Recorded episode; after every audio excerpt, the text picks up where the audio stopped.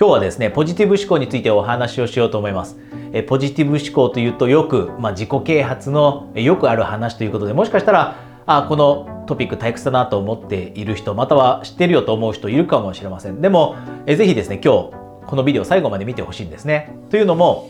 このビデオの中では上級編までカバーしていきます。上級編まで。ポジティブ思考の上級編までやってる人ってあんまりいません。で、ここまでできている人というのが、例えば目標を持っていたりしても、その目標を達成してしまう。大きな何かビジョンを持っていても、そのビジョンを実現してしまうのは、この上級編までカバーしている人だけなんですね。そういった人たちがやりたいことを実際に成し遂げていくので、あなたがこのビデオを見ている理由っておそらくあなたの人生の中に何か変革をもたらしたいと思ってるんです、と思うんです。大きな目標を持っていたり、何かビジョンを持っていたり。なので、ぜひですね、今日、最後までこのビデオを見ていってください。で、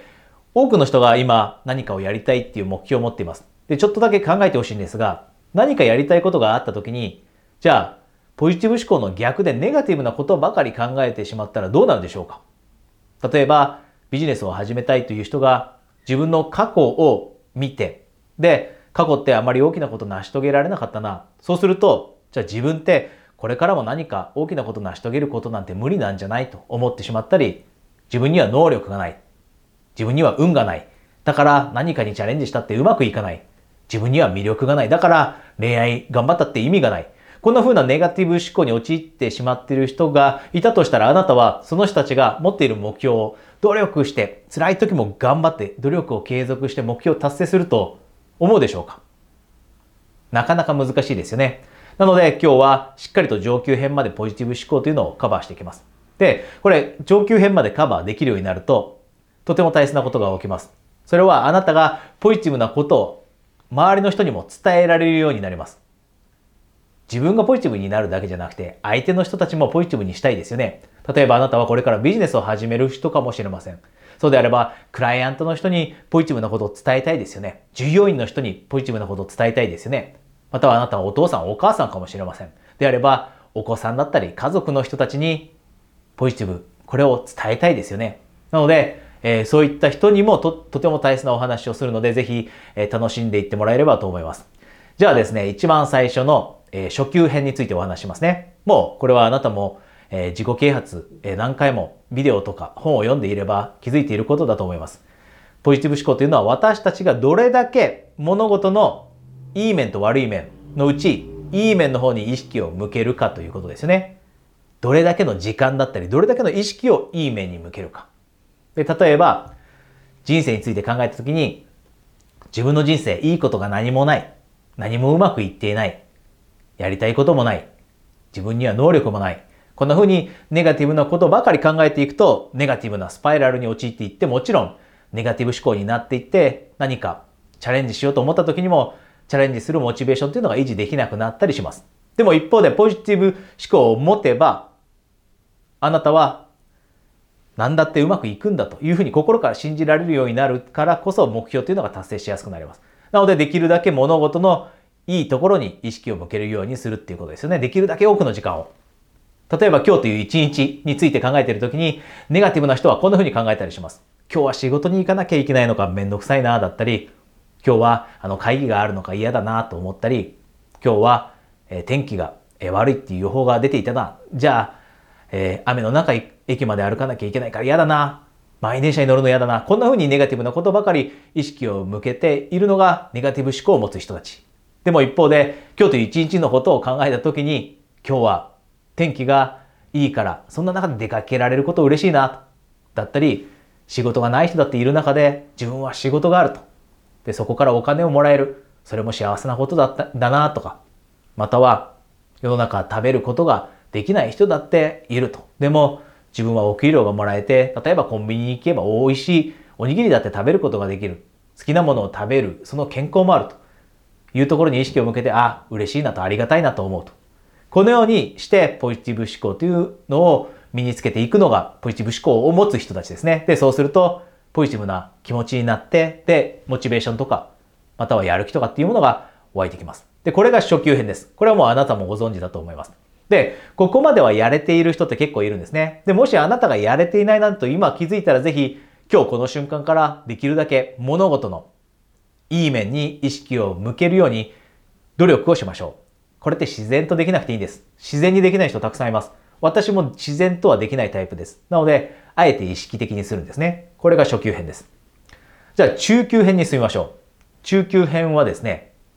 こんな時に、えー、使うポジティブ思考です。それは、辛いことが起きた時なんですね。辛いことが起きている時、自分の人生において、例えば失恋してしまっただったり、例えば始めたビジネスがうまくいかない。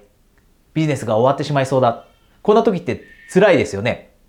で、この辛い経験をしている時ってポジティブ思考、いわゆるさっき言った初級編のいいとこと悪いところがあって、いいところを見るようにしましょうって言われてもなかなかいいとこ見れないと思うんです。でこれが事実だと思うんですね。なのでよく質問いただきます。こういった辛い時にいる時にどうやってポジティブ思考を持てばいいんでしょうかと。で、そこでヒントがあります。あなたが辛いことを経験した時にどうポジティブ思考を使うかというと、メッセージを探すんです。その辛い経験の中に何か大切なメッセージが隠れているはずなんです。で、その大切なメッセージというのは、あなたにポジティブなものを与えてくれるプラスのメッセージがあるはずなんです。それを見つけるんですね。例えば、先日、えー、コーチングをしていて、その方は、えー、お子さんがいました。で、お子さんが2歳か3歳ですね。で、言うことを聞かなくてで、ものすごい騒いでしまうのでえ、悩んでいるということだったんですね。で、今、辛いと。で、どうすればいいかわからなくて、で、夫婦2人で悩んでしまっているんですと。で、2人にとっては、ものすごい、えー、辛い経験だったそうなんですね。で、その時に聞いたんです。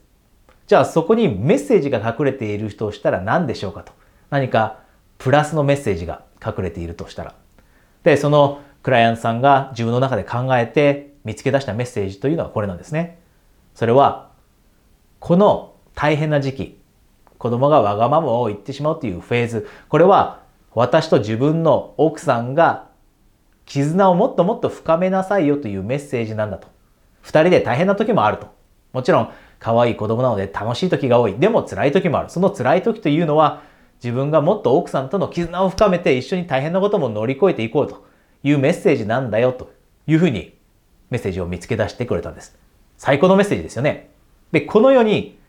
あなたももし辛いことを経験したら、またまたは今経験しているかもしれません。であれば、その中からポジティブなメッセージを見つけるようにするということ。これをですね、ぜひやっていきましょう。これが中級編です。なかなか辛い時にポジティブ思考って持てないです。私も経験しました。なのでわかります。なので、メッセージという観点からポジティブ思考というのを身につけていきましょう。で、最後です。じゃあ最後は上級編ですね。アドバンスに進みましょ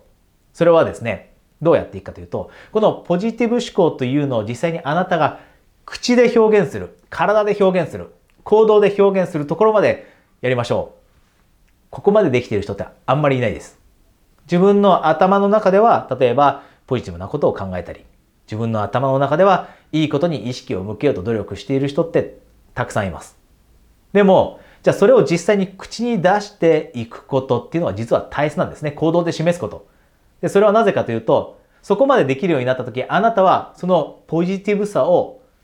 周りに伝えることができるようになります。例えば、あなたが同僚の人と話している時にその同僚が、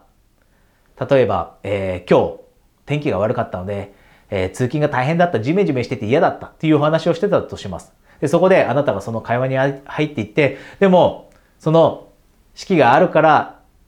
春が楽しみですよねとか、天気のいい、クリアな空が見られる、冬が楽しみですよねというふうに、あなたがポジティブなことを、メッセージを送る。周りがネガティブになってしまっている時にです。で、こういうふうにできるようになると、あなたは周りの人にプラスな影響を与えられる人になります。で、それプラス、あなたが口にしているとき、ポジティブなことを口にしたときというのは、自分への言い聞かせ、自分へのリマインダーにもなるんですね。自分が口で言ったことって自分で実践したいですよね。で、自分が口に言ったことって自分、耳でも聞きます。で、その耳が、あ、確かにそうだよなと。自分で言ったことだけど、自分に対しても、あ、そうだよなという言い聞かせ、リマインダーにもなる。なので、この上級編までやると、自分で自分に言い聞かせることもできるしそれにプラスあなたが例えばビジネスをしてクライアントの人がいたらクライアントにポジティブなことを伝えたいですよねであなたがチームのリーダーだったらリーダーとしてポジティブなことをそのチームの中の人たちに伝えたいですよね。同僚の人に伝えたいですよね。大切な家族に伝えたいですよね。大切な友人に伝えたいですよね。なのであなたがポジティブなことを伝えることで周りをポジティブにしてあげる。そのプラスな影響力を持つようになるのもこの上級編までやるからです。であなたはこの上級編までカバーして誰かのプラスになりたいと思っているからこういったビデオを見てくれていると思うのでぜひ初級編中級編上級編全部カバーしていきましょう。ここで一つだけお知らせがあります。私はですね週末にえー、無料のですねグループセッションを開いています。でそこでは、えー、いろいろな課題を持っていたりいろいろな、まあ、問題に直面したりっていうのもやっぱり目標を持っていたりこんな人生が欲しいと思っている時って問題があったり乗り越えなければいけない課題とかってあったりしますよね。でそういうのを一緒に解消していくためのですねグループセッションっていうのを開催しています。これは Zoom であるオンライン開催になりますのであなたがどこに住んでいたとしても家にいながらリラックスしながら参加できるものになります。なのでもしあなたが一緒にグループセッションを受けてで他にも目標達成したいっていう素晴らしいモチベーションを持った方がいます。えー、このセッション、えー、とても、えー、好評ですが、少人数制なので、え席がですね、すぐに埋まってしまう可能性がありますので、もしあなたがこういったグループセッション、無料で開催しているので、興味があれば、えこのビデオの下に情報がありますので、そちらからお申し込みください。